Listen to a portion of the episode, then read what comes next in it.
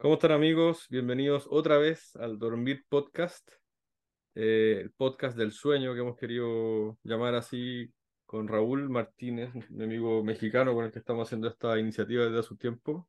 Hace rato ya que no grabábamos, entre las vacaciones y un montón de cosas. Y bueno, hoy día les quería presentar al doctor Luis Miguel Milla Vera, que es peruano, el, el doctor Milla es neuropediatra eh, de Lima, de la Universidad Cayetano Heredia, especialista en pediatría por la Universidad Mayor de San Marcos, neurología pediátrica por la Universidad Peruana Cayetano Heredia. Bueno, tiene muchas, muchas cosas aquí en su currículum, eh, pero por sobre todo es un apasionado junto a nosotros eh, del sueño y del sueño pediátrico, que es algo que hemos intentado abordar. Así que muchas gracias, Luis, por la por aceptar nuestra invitación. ¿Cómo estás? Hola Felipe, muchas gracias por la invitación, por supuesto. Yo soy seguidor desde el capítulo, episodio número uno del podcast ah. Dormir Bien. Sí, interesantísimo.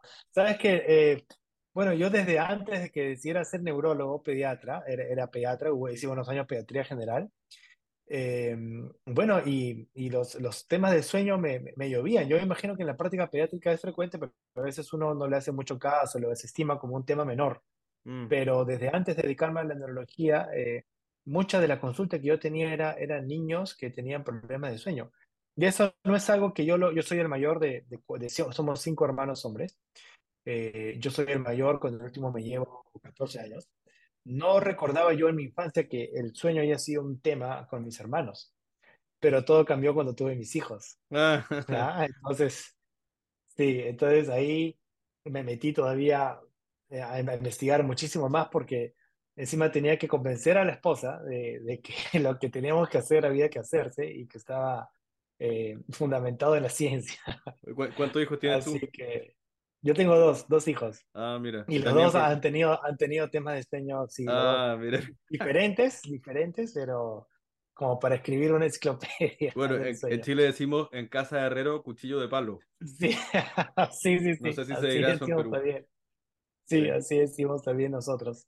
Eh, entonces yo creo que ha sido, ha sido eso, ¿no? Eh, que desde que era pediatra eh, estaba, me, buscaba mucho por temas de sueño. bueno, ya como parte de la especialidad de neurología pediátrica hay un aspecto importante que ver el sueño y la experiencia propia, personal, también me, llevaron a investigar, a interesarme mucho. Y ahora mm. yo diría que es parte importantísima de lo que veo en mi día a día, en la consulta. Oye Luis, bueno, tú como sabrás, yo soy de Torrino, Raúl, mi partner del podcast también. Eh, bueno, nos ayudan todos los días pacientes que tienen mal dormir. Para nosotros la apnea del sueño es pan de cada día, la apnea del sueño infantil. Y bueno, parte del relato que cuentan los papás de sus niños que tienen apnea del sueño es que duermen muy mal, que tienen despertar en la noche, que no logran conciliar el sueño, que tienen despertar cansados, que, bueno, tantas cosas que tú seguramente también has escuchado mil veces. Entonces, partamos por preguntas básicas para nuestra audiencia. ¿Por, qué es tan importante que un niño duerma bien? Bueno, desde que el sueño existe evolutivamente eh, en, todas las especies, o sea, hemos encontrado genes relacionados con lo que podría ser sueño de, más de 250 millones de años atrás. Quiere decir que muchísimo antes que nosotros existiéramos como especie, ya la evolución había desarrollado el sueño. Por lo tanto, debe tener un papel fundamental y de hecho lo tiene. Otra cosa es que no sepamos con exactitud a cabalidad todos los beneficios y funciones que tiene el sueño. Pero quizás en donde más eh, nos damos cuenta de la importancia que tiene el sueño en los niños es eh, en ver a aquel niño al que le falta sueño. Mm. ¿Cómo es el niño al que le falta sueño? Aquel niño que duerme tarde, aquel niño que se despierta en la noche. Pues es un niño, eh, primero, puede tener un, retraso en el desarrollo del aspecto de funciones ejecutivas, atención, concentración, aprendizaje. Es un niño que tiene muy poca capacidad de autorregulación. Es un niño eh, hipersensible, poco tolerante, es un niño irritable, es un niño inseguro, eh, es un niño que tiene la habilidad emocional. En los niñitos más grandecitos, 5, 6, 7, 8, 9, 10 años, el niño que no duerme tiene un fenotipo muy, muy similar a un niño de un, como si tuviera un trastorno por, déficit de atención con hiperactividad. De hecho, Uno pensaría que el niño que no duerme al día siguiente está cansado, somnoliento, se queda dormido, pero no, más bien al contrario, ¿no? Tienen un perfil de, de, de un TDAH. Eh, y además, eh, nosotros vemos, o yo veo mucho, por ejemplo, en los niños que tienen trastornos del neurodesarrollo, como un componente importante dentro de todo el fenotipo que tienen eh, son problemas de sueño. Oye, hasta, dependiendo de qué trastorno de desarrollo veamos, hasta el 80% puede tener problemas de sueño asociados. Bueno, a lo mejor en la audiencia no, la gente se pregunta, bueno, eh, ya está claro que es importante que los niños duerman, pero es tan importante que duerman en todos los rangos de edad o hay algún momento en el que uno podría pasar y yo qué sé, que cuando el niño ya tiene nueve, nueve años, diez años, uno podría dejarlo que se queden viendo televisión hasta tarde con pantalla o, o, el, tema de dormir bien es un, es un es una característica que debiesen tener todos los niños en todos los rangos de edades. Sí, todos los niños, niños, eh, adolescentes, jóvenes, adultos deberían tener un buen dormir, ¿no? Lo que pasa es que eh, la manera como está dispuesta nuestra sociedad a veces tiende a, a normalizar lo, que no está bien. Entonces tenemos chicos en, en, secundaria que tienen un desfase del del sueño, entonces eh, sus nueve, sus 12 de la noche es como si fueran 8 de la noche, ¿no? Entonces el sueño no les entra recién hasta tarde y encima eh, si tienen que ir al colegio y los colegios empiezan súper temprano y encima vive lejos, vive a una hora del colegio. Yo tengo muchos chicos que tienen que eh, levantarse a las 5 o 5 y media de la mañana para alistarse, para poder llegar al colegio a la hora que entran. Mm. Entonces son eh, adolescentes o preadolescentes que están funcionando con, con 5, 6, 6 horas y media, horas de, sueño nocturno. ¿no? Eh, entonces están en reserva constantemente, ¿no? Y no se dan cuenta, pero eso tiene un, un, impacto a nivel neurológico en el corto, mediano y largo plazo, además de en los otros sistemas. Mm. Eh, pero no, eh, a esa edad también es importante el sueño, es importante en el, en el preadolescente, en el adolescente, en el adulto joven. Mm. Eh, sin embargo, debo mm. admitir que mucha de la investigación que se ha sentado sobre el sueño y, y, y, y la parte de, de neurología de la parte de neurodesarrollo ha sido sobre todo en los primeros años. ¿no? Hay un, mm. un, un, gran cuerpo de investigación sobre las, las, consecuencias del mal dormir o del dormir mal eh, los niños durante los tres primeros años, pero es eh, en todas las edades, sí. ¿Y qué pasa si un niño, vamos a esa, qué pasa si un niño duerme mal, si duerme menos de las horas que tiene que dormir eh, en, cuando tienen menos de tres años? ¿Que crecen menos, se desarrollan mal? ¿Qué, qué, ¿Cuáles son las consecuencias del, del, del, de la restricción horaria, por ejemplo, de niños, de la restricción claro. horaria del sueño en niños de menos de tres años?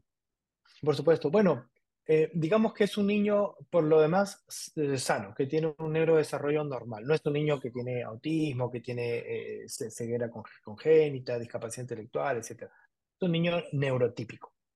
Y, digamos que no tiene ninguna condición, enfermedad de fondo. Es un niño con un neurodesarrollo normal, sin una condición de fondo, pero que lo que tiene más que un trastorno de sueño es un problema de sueño. No, no duerme bien o porque hay un inicio condicionado de sueño o porque hay una falta de establecimiento de límites, que son las dos causas más frecuentes de problemas de sueño en los niños. Pues se ha visto qué pasa con esos niños a los 5 años y se ha visto qué pasa con esos niños a los 7 años. Y en casi todos los estudios, lo que sale más alto son los índices de, problemas de, eh, emocionales, de internet, internalización. Son niños que tienen mucho menos recursos para poder enfrentarse a la frustración, al estrés social, académico, cognitivo. Son niños un poquito más frágiles eh, emocionalmente, ¿no? Y hemos visto que esos niños tienden a tener mayores índices de sobrepeso y obesidad. Y hay algunos indicios, en esto no está tan eh, eh, confirmado, tan establecido, pero eh, es los niños que no descansan bien durante sus tres primeros años es un indicador seguro que ese niño no va a dormir bien a los seis años y eso sí está relacionado a, a menores funciones ejecutivas, atención, concentración, memoria de trabajo, velocidad de procesamiento. Esto es en cuanto a menos horas de dormir y una calidad de sueño alterada por diversos motivos, me imagino, ¿no? Sí, Claro. Esta, esta data es de niños que no tienen ninguna condición inicial y que simplemente no están durmiendo bien porque tienen despertares frecuentes porque no se hizo el hábito, Claro, porque no hay una higiene de sueño adecuada, no estos Mm. Oye, bueno, eh, en las primeras etapas de la infancia, cuando el niño es pequeñito, en general duerme mucho, ¿ya? Entonces es fácil que el niño duerma porque, bueno, duerme mucho de manera natural, digamos, ¿ah? Pero después eh, el niño se empieza a acoplar a los horarios de la casa y empieza a pasar esto de que retrasan la hora de irse a dormir, eh, mantienen la hora del despertar en la mañana. Entonces, como para concretar un poco, eh, ¿a qué hora debiese ir a dormir un niño? que ya está en edades donde no duerme porque es un bebé, sino que duerme en los horarios que, que, se duerme en la casa. ¿ah? Porque, por ejemplo, no sé, yo me duermo a más o menos las diez y media de la noche, pero mi niña se duerme más temprano. Entonces, para que, no, para que la gente que nos escuche sepa a qué hora debiese ir a dormir un niño. Claro. Bueno, el, el entrenamiento para dormir realmente debería empezar aproximadamente entre el cuarto y el quinto mes. Ah, mira. Entre el cuarto, entre el cuarto y quinto mes de nacido, ya el niño ya más o menos se va ciclando a un horario día-noche, ¿no?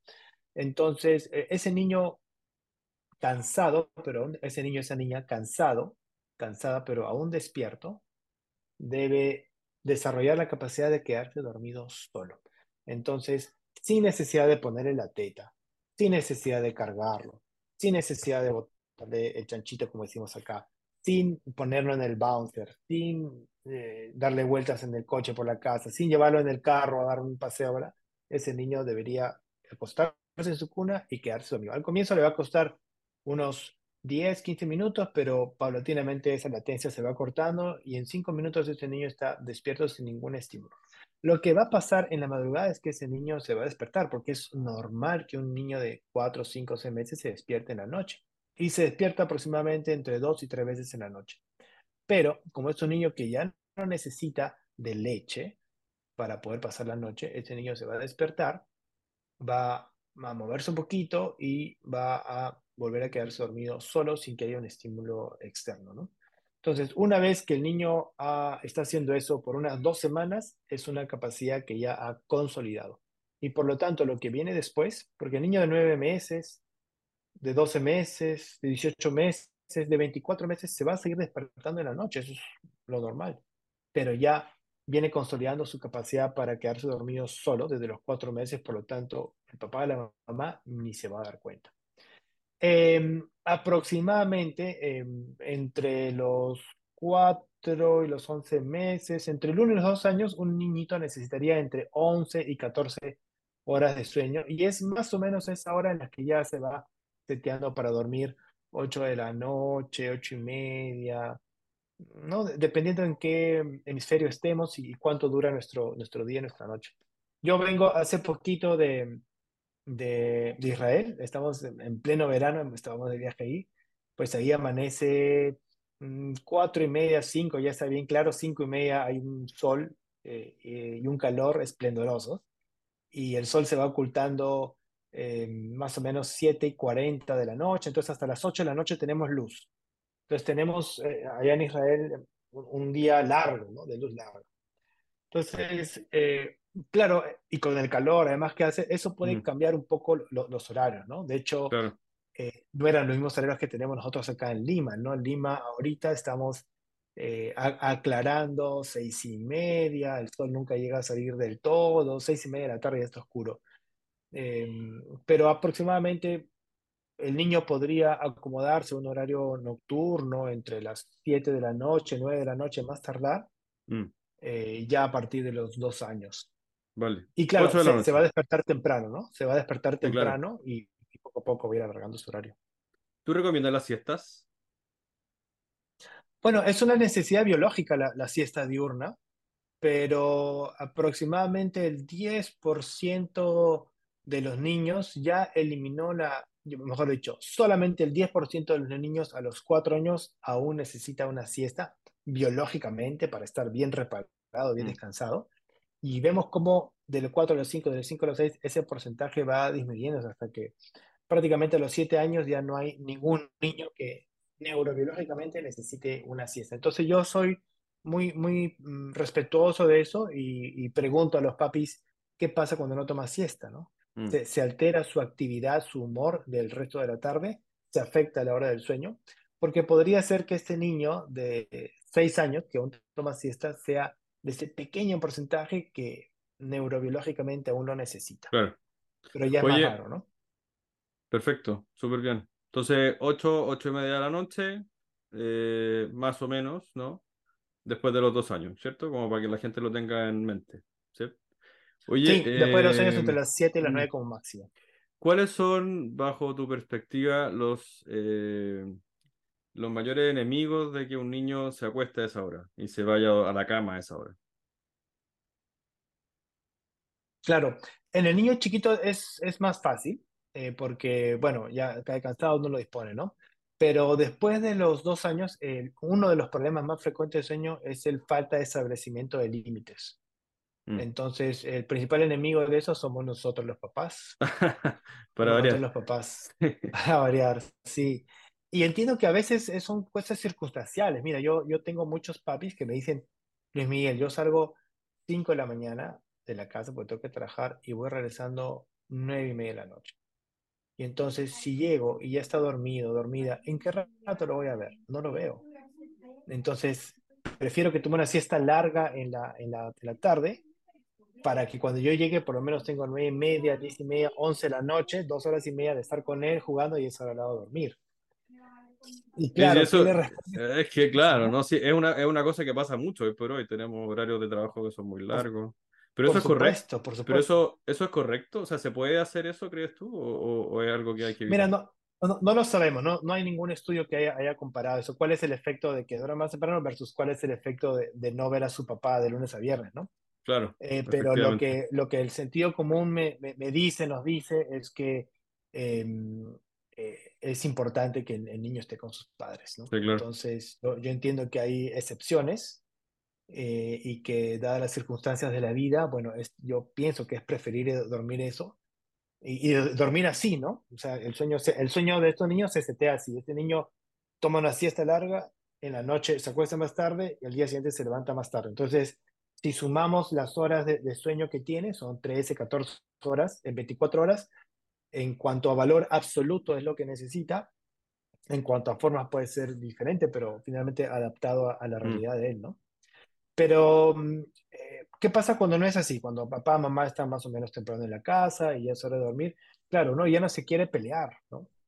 Uno está cansado con todas las cosas del trabajo y, y tienes temas con la pareja y tienes los hijos mayores que no hicieron la tarea y todo. Y, y- y tener la, la pelea con el de tres años que ya es hora de ir a dormir y, y siempre van a inventar alguna excusa, ¿no? tengo miedo, me, me duele la barriga, tengo sed, tengo hambre, dame un chocolatito más, dame un pancito más, déjame ver mi tablet. eh, oh, y entonces Es poner el límite, sí. la, la disciplina ahí es eh, complicado. ¿Qué opinas de yo diría que esos son... Sí. Oye, bueno, acá en Chile tenemos un tema con las pantallas. Es raro, ah, no sé, a ti probablemente también te ocurre, que los, papás llegan eh, con sus niños a la consulta y les pasan el celular. Es como, es como el must, ¿ah?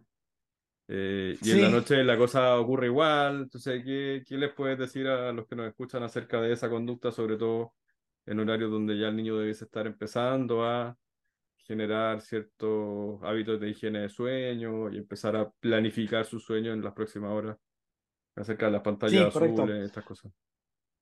Correcto. Bueno, hubo un, un- un par de estudios muy interesantes acerca de eh, el efecto que tenía la exposición a, a una luz eh, intensa eh, sobre la producción de, de melatonina, ¿no? Eh, y vieron que la exposición a la luz intensa disminuía la producción de melatonina y por lo tanto eso puede ser relacionado al sueño. Sin embargo, eh, después eh, también salía un artículo interesante en respuesta a esos artículos donde decían que eh, la, cantidad de, luz que habían utilizado en los sujetos de investigación había sido muchísimo más intensa, muchísimo más intensa de la que uno tendría en, la pantalla del celular, por más que lo tengas en Bright 100% o en, la, en el iPad, en la tablet, ¿no? Por lo tanto, había este cuestionamiento si es que realmente la luminosidad de las pantallas será lo suficientemente intensa como para por sí sola disminuir la cantidad de melatonina. Pongamos que no, pongamos que eso estudio no se ha hecho todavía, ¿no? Pero pongamos que no, que, la luminosidad del celular, del iPad no es suficiente para disminuir la producción de melatonina. Pero la actividad cognitiva, y eso sí está demostradísimo, la actividad cognitiva que tiene el niño cuando está viendo eh, el video, tiburón bebé, Pocoyo, Blip, lo que sea, está tan entretenido, tan feliz que va a estar en un estado de neuroexcitación que a la hora que ya eh, hay que ir a dormir, pues no, no, está excitado, ese niño está alegre, está contento, está emocionado, no, no, no va a poder dormir. Entonces pareciera que, o sea, si hay una relación, entre, eso está clarísimo también, si hay una relación entre exposición a pantallas antes de dormir y, y mayor latencia de sueño y menor calidad de sueño. Mm. Pero más que por un tema de luz, pareciera ser por, por una actividad eh, neurocognitiva y emocional antes de dormir, que es en, el mm, ¿no? Perfecto. Entonces, es una de las, de las primeras cosas que, que hablamos cuando hablamos de higiene del sueño con los papis, es cómo es el cuarto, tiene televisor, no tiene televisor, quién tiene el control, no tiene control, dónde está la computadora, el, el, celular, porque hay niños de 11, 12 años ya tienen celular. Eh, a veces, ok, ¿dónde lo cargas? ¿En tu mesa de noche? Y si suena un mensaje, pones modo silencio, pues todo eso influye, ¿no? Claro. Entonces, una de las, de las cosas importantes que hablamos. Eh, ya nos quedó bastante claro la importancia del, del, buen dormir en los niños, etcétera. ¿Cuáles son las patologías que más te toca ver relacionadas al sueño infantil? Bueno, por lo que yo veo, que veo mucho trastorno de neurodesarrollo, yo diría que es de, las, en lo que me eh, voy especial, lo que me he especializado. Yo veo muchos trastornos de sueño en los niños con autismo y el déficit de atención con hiperactividad, que es lo más frecuente que veo. Y ahí siempre hay una, una combinación de, de, factores eh, eh, predisponentes, precipitantes, perpetuadores, ¿no? Como el autismo finalmente es un, un fenotipo dentro del cual caen diferentes etiologías, entonces em, hay niñitos con, con, autismo que tienen eh, apnea del sueño como principal causa del problema de sueño. Mm. Hay niños con autismo y además epilepsia como comorbilidad, cuyos problemas de sueño son por actividad epiléptica durante el sueño, no convulsiva. Tengo niños con déficit de atención con hiperactividad, cuyo principal causa del sueño, del problema de sueño, es el medicamento que le damos, la, el, el, metilfenidato. El metilfenidato, mira. O el metilfenidato, sí, causa insomnio como uno de los eh, efectos secundarios que con más frecuencia se reportan. Mm. Eh, tengo niños que, por ejemplo, están en esta combinación metilfenidato más eh, serotonina, por ejemplo, ¿no? los, los inhibidores selectivos de recaptación de serotonina son como uno de los efectos secundarios causan pues problemas de sueño. Eh, hay niños que tienen problemas de sueño porque tienen esto que se llama el desorden en el procesamiento sensorial, tienen una hipersensibilidad sensorial.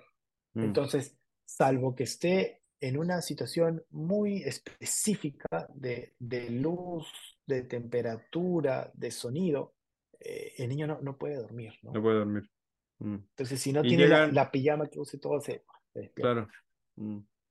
Bueno, yo soy otorrino. Nosotros vemos un porcentaje muy importante de la consulta de esos niños con trastornos respiratorios del sueño, que roncan, que muchos hacen apnea, oxigenan mal durante la noche y uno ve las consecuencias del desarrollo neurológico de esos niños muchas veces mm, por dejadez, que mm, la familia, los padres no hacen muchas cosas durante muchos años. ¿ah? Entonces, eh, ¿Te toca ver muchos pacientes con apnea del sueño o con sintomatología similar? Sí, pero casi siempre ya vienen con, con diagnóstico, con manejo, ¿no? Generalmente, mm. eh, cuando yo recibo un, paciente por problema de sueño específico, es porque ya, ya ha pasado, digamos, por, por evaluación de apnea, ya tiene tratamiento, ¿no? Y, o ha mejorado parcialmente o no ha mejorado, o están viendo que hay una como comorbilidad. Mm. Em, pero sí, siempre dentro del checklist que yo hago cuando veo tema de sueños, siempre preguntamos por eso, ¿no? Por, por piernas inquietas, por ronquido, por eh, historia de rinitis alérgica, medicamentos. Pero sí, es, es francamente frecuente. En la parte pediátrica, no necesariamente neurológica, súper, súper frecuente los problemas respiratorios durante el sueño. Mm. Y a veces uno no lo, si no lo busca proactivamente, los papás tampoco le cuentan porque normalizan el ronquido también, ¿no? Exactamente. Dicen, no, Uno... ronco, la bolita ronca. Sí. Oye, bueno, hay un tema muy en boca, quería saber tu opinión. Hace unos podcasts atrás hablaba con Natalia Gielves de Colombia acerca de algo que nosotros utilizábamos a pasto, eso quiere decir que lo usábamos mucho en, en, los trastornos respiratorios del sueño, nosotros y también los broncopulmonares pediátricos en asma, que es el Montelukast. Mm, tú habrás mm. escuchado que es un fármaco que se utilizaba mucho, nosotros en, en pacientes con apnea del sueño leve lo utilizábamos mucho porque es verdad que reducía la progresión del crecimiento del tejido del anillo linfático de Valdayer, que es culpable del crecimiento de la adenoides y la amígdala. Pero, pero, pero, pero, han, habido reportes que hablan acerca de que puede producir síntomas neuropsiquiátricos y la tendencia actual es eh, irlo retirando. No sé si has sabido algo de eso tú, qué opinas del tema. Sí, bueno, una de las cosas que yo más veo con, con, con Montelucas es eh, más bien tics y trastornos de movimiento. Hay un, hay un fenómeno de, de problemas, eh, no, pero un fenómeno motor repetitivo ¿no? que, que pareciera convulsión y, y, que no es. Esto le conocemos mm. nosotros como trastornos paroxísticos no epilépticos, es un nombre así rimbombante, para decir que son fenómenos motores repetitivos, recurrentes, que simula ser una convulsión sin serlo. Entonces yo, yo he visto más, más eso.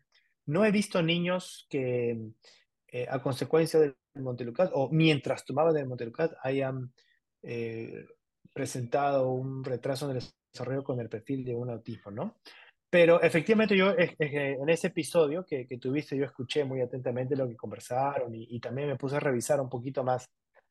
Eh, y yo creo que si es un niño que realmente lo necesita y es un niño que no tiene factores de riesgo asociados, quiere decir, no mm. tiene familiares de primer y segundo grado con el diagnóstico de autismo, es un niño a término, es un niño que hasta ese momento ha tenido un perfil de neurodesarrollo normal y es una medicación tan útil, tan efectiva, tan buena que ayuda, yo le daría y la precaución que tendría es, señora, por si acaso, control de niño sano, no se olvide y verificar neurodesarrollo, ¿no? Y si en el seguimiento aparece alguna, alguna señal, algún indicador de que algo en su desarrollo en reciprocidad socioemocional, en comunicación no está yendo bien, bueno, suspendemos y vemos de qué se trata, ¿no? Pero, pero sería, sin embargo, si tengo un paciente que tiene un factor de riesgo, prematuridad, eh, asfixia perinatal, eh, infecciones intrauterinas, antecedentes de alguna infección del sistema nervioso central, historia de convulsión febril, em, o, ya está teniendo algunos indicios de problema de desarrollo, entonces preferiría buscar otra, otra opción. alternativa, o, recomendaría buscar otra alternativa, ¿no? Cuando yo he tenido estos problemas de, de movimientos, o a veces tics, a veces vienen los chicos con tics, pues eh, lo suspendemos y rápidamente se resuelve. ¿no? No, no hay nada permanente que quede ahí, entonces mm. no, no es un medicamento al que, al, sobre el que estemos en contra, digamos. Yo converso con el, con el colega, le digo, oye, ¿hay otra cosa que darle o esto le hace muy bien? No, mira, con eso, ah, entonces, perfecto, ¿no? Lo suspendemos y lo reiniciamos. Oye, eh, bueno, la conversación ha estado súper entretenida. Eh, podríamos seguir hablando, yo creo, media hora más pero tenemos que ir, pero tenemos que ir cerrando. Entonces, eh, ¿qué, ¿qué, recomendaciones le darías tú a, a, un tipo de consulta que yo creo que es muy frecuente, que es el papá primerizo, que tiene un niño que no duerme? Eh, y, que, y que no logra conciliar el sueño, eh, que no está un poco desesperado, ¿qué, consejo les daría a esos papás que lo pasan mal, que no logran dormir ellos tampoco, que están irritables? ¿Qué les, qué les podría decir? Sí, es un tema. Bueno, eh, yo empezaría describiéndoles cómo debería ser el sueño habitualmente, ¿no? Que es esta explicación eh, breve que dice de cómo a los cuatro o seis meses uno va acostumbrando y cómo va durmiendo. Entonces, eh, empezaría explicándoles eso para hacerles entender que muchos de las dificultades de que el niño descanse es, no es un trastorno, sino es un problema y es un problema generado por nosotros. Entonces hay que hacer mucho de, de, modificación cognitivo-conductual con los padres, no con el niño, para que eso se, se recupere. Entonces yo le diría, mire, lo que le está pasando es frecuente, 25% de los niños sufre por esto, otra cosa es que a veces no lo cuenten, pero créanme que así como ustedes, hay otros papás sufriendo exactamente lo mismo, pero tiene una solución relativamente fácil pero necesitan estar comprometidos y ser perseverantes. Pero si ustedes se comprometen, los dos, y lo, y lo hacemos, en cuatro semanas este niño está durmiendo Maravilloso. como un rey y ustedes también. Sí. O sea que hay esperanza. Sí, sí, por supuesto. Y ahí, por ejemplo, la doctora Mindel es, es una experta en estos temas del sueño, de Cincinnati, y ella tiene unos, unos brochures muy interesantes que hay, están gratis en internet. Yo siempre les cargo los papers digo, mira, lé, léete esto y, y, ven y convérsalo y lo, y lo manejamos y es cuestión de, Perfecto. de dedicarse y Brevemente, comprometerse. brevemente, ¿qué opinas del duérmete niño? ¿Es una barbaridad ¿El duérmete o- o niño? no? Sí. ¿Conoces esta? eh, bueno, hay un libro que se llama Duérmete niño, que es muy conocido. ¿Ya? Eh, no sé si lo sabrás, qué opina eh, que hay que dejar a los niños llorar eternamente en la cuna para que se queden dormidos y irse, de la- básicamente. Eh, Ah, y- ya, esa es una, una técnica de la, de la extinción. Bueno, sí, es, esa es una, una técnica, eh, la técnica de la extinción es una técnica basada en la, en la psicología clínica aplicada. Es una técnica Suena, suena, suena, no sé, una cosa vikinga, así como cognitivo-conductual. Lo que pasa es que, eh, claro, la, la primera, la segunda, primero que es una técnica que, que funciona. Funciona muy bien y es la técnica que funciona más rápido. Es, eso es Ah, mira. Si uno a- a- aplica esa técnica, que es la técnica de la extinción, la primera noche la pasa mal, la segunda noche la pasa súper mal, la tercera noche es la peor noche que le llaman a la policía y lo quieren denunciar y todo, y la cuarta noche todo vuelve, todo se arregla, como por arte de magia, ah, ya, eh, eh, ya, ya no está, son cinco minutos, diez minutos, la quinta noche cada vez menos, y en una semana ese tema está resuelto. Si lo, uno lo aplica de niño chiquitito, ¿no? Eh, el error está en pensar que uno tiene que aplicar eso cada vez que el niño se despierta. Generalmente estos niños se han eh, acondicionado a dormir de una manera con el papá y en la noche se despiertan a cada rato, o cuando el biberón, en la noche se despierta. Entonces uno piensa que en la madrugada que se levanta también voy a tener que hacer esto, que llore, llore, llore, llore en su cuarto y yo no me acerco. No, no, no. El trabajo se hace solamente al comienzo de la noche. En la madrugada, cuando el niño se despierte, uno igual va y lo atiende y le da el biberón y lo carga, como sea que ha aprendido a consolarlo, ¿no? perfecto. Porque el verdadero trabajo se hace al inicio de la noche. Pero una vez que esto, que logra el niño quedarse dormido sin intervención al inicio de la noche, esa capacidad la va a trasladar a la madrugada en, en dos semanas. Perfecto. Mm, Entonces, eh, ahora, hay una, a unos papás no están de acuerdo con eso, porque no, que es duro, que eres malo, que se va a traumar para toda la vida, ¿qué va a pasar? Hay, hay maneras de hacer eh, una técnica de extinción paulatina, ¿no? No tan Sí, sí, sí. eh, dra- draconiana, no tan espartana, sino una extinción más paulatina. Ese es un proceso que puede durar tres o cuatro semanas, es que uno lo hace paulatinamente. Eh, entonces, todo lo que comento en cuanto a cantidad de días se corre. O sea, ya no me voy a demorar yo, yo cuatro semanas en lograr que eso esté bien, sino puedo tardar hasta tres meses en lograr que mi niño descanse bien, pero funciona también, es más largo. Y si el papá está, papá o la mamá están más eh, cómodos y, y tranquilos con esa modalidad, también funciona, ¿no? Perfecto. Pero la, la, la primera, eh, que es la técnica de la extinción súbita, eso es lo que mejor funciona. Mm. En, en- son Ah, cuatro mira. días de terreno. Sí, porque uno lo escucha y, claro, uno, uno escucha opiniones de todo tipo. Un minuto para, para esta siguiente pregunta. ¿Colecho, sí o no? ¿Qué recomiendas tú? Eh, sí, de- sí, es bueno. ¿Te De- gusta? Depende de qué quiere el papá, ¿no? De- depende de qué quiere el, el papá o la mamá. Porque sí O se ha visto que el refiero, colecho, per- pero perdón, la pregunta es en relación a la eh, a, a qué tan saludable es el sueño que tiene ese niño que, que practica colecho con sus padres. Un poco para allá ahí la pregunta. ahí- claro, ahí, ahí va. eh, eh, el, el colecho no ayuda a que el niño desarrolle un sueño espontáneo, fisiológico, sostenido y constante. No, es Mm, un, si un niño hace colecho, ese niño no va a dormir bien, eso definitivamente, ¿no? perfecto. Por otro lado, podría tener otros beneficios, la cercanía, el papá, la mamá que están Mm, cerca, lo acompañan.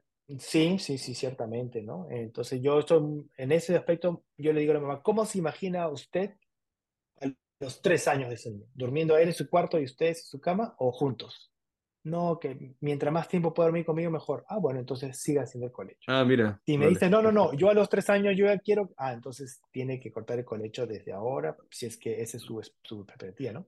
Entonces somos respetuosos de la, de la eh, perspectiva, las expectativas que, que, que tienen. Yo de vez en cuando hago colecho todavía con, con mis hijos, porque siento que en, en tres, tres años más ya no me van a hacer caso, exactamente, bueno, suele pasar. ganar estos años. Sí, sí, sí. Bueno, Luis Pero, pero Miguel, ahora ya ellos duermen bien, oye, Luis Miguel, ha sido un placer tenerte aquí en el podcast, de verdad. Ha sido una conversa que, bueno, podríamos haberla seguido teniendo un montón de rato más, pero esto tenemos que cortarlo en algún momento. Me imagino que tienen muchas cosas que hacer también. Así que un millón de gracias, de verdad.